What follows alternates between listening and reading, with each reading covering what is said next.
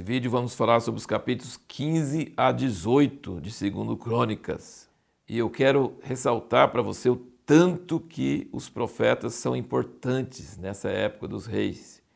Nós já vimos os nomes de Natã, Aías, Ido, Semaías, Azarias, Hanani. Tem muitos profetas, tem alguns que nem têm nome, são anônimos.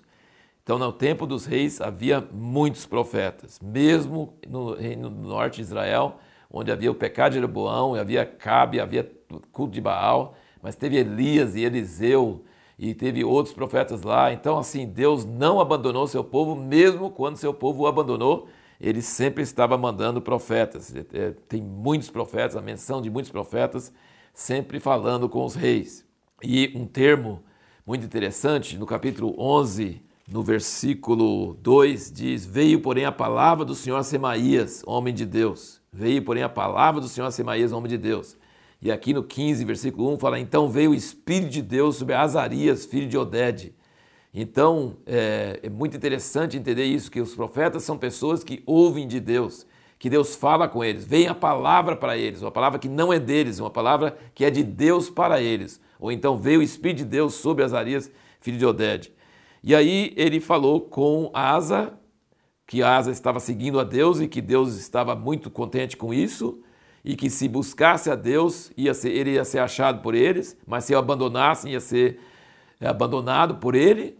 E aí ele ficou animado, e aí ele começou a servir a Deus muito mais e fez aliança. E versículo 12 do capítulo 15 diz: Entraram no pacto de buscar o Senhor Deus de seus pais de todo o seu coração, de toda a sua alma.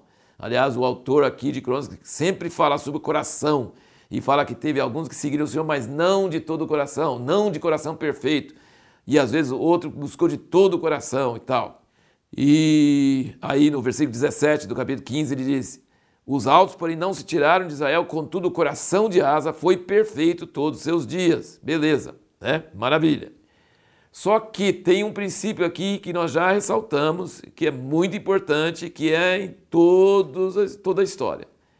Quando Deus abençoa uma pessoa, a pessoa obedece a Deus, tem temor de Deus. Deus quando uma pessoa recebe a bênção de Deus, essa bênção é perigosa, porque a pessoa se torna orgulhosa. E esse orgulho derruba ela. O orgulho vem antes da queda, fala em Provérbios. O orgulho vem antes da queda.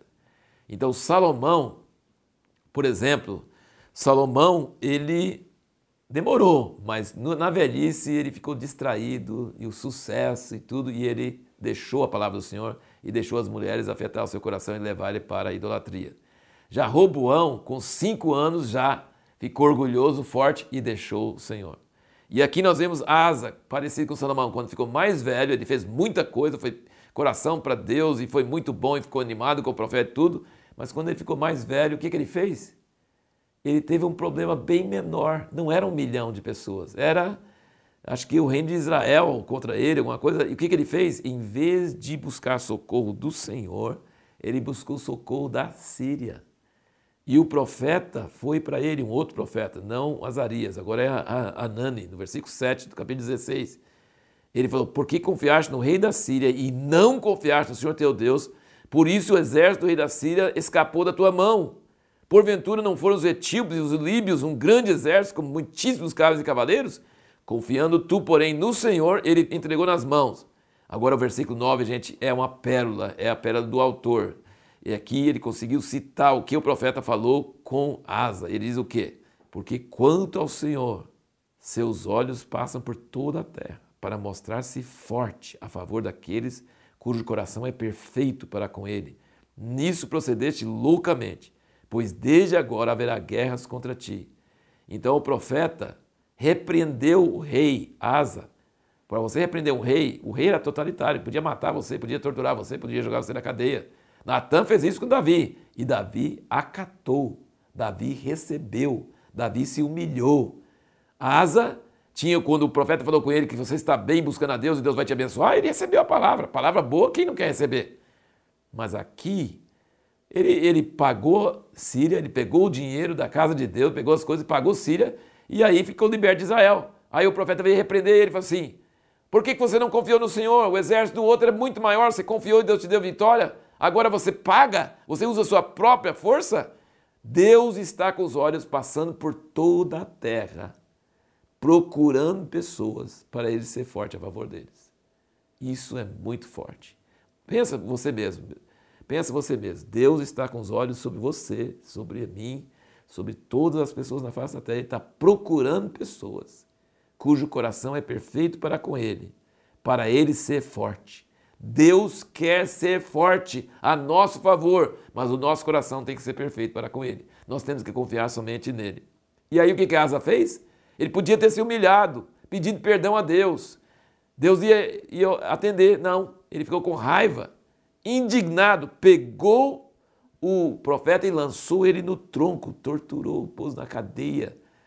E depois tratou mal pessoas, oprimiu pessoas do, do povo. Velho, o rei Asa ficou orgulhoso e deixou de ouvir o profeta. Prendeu o profeta e torturou o povo. E aí o que aconteceu? Depois ele ficou doente e na doença ele não buscou a Deus, ele disse que ele buscou os médicos. Então, nós precisamos pensar muito. Deus quer que confia nele. E quando a gente apela para recursos naturais e não confia no Senhor, e não ora, e não busca o Senhor, então nós vamos nos dar mal. E isso, infelizmente, foi o que aconteceu com o rei Asa. A pergunta que nós vamos fazer no próximo vídeo, nós vamos responder: por que não devemos nos associar com pessoas que não temem a Deus?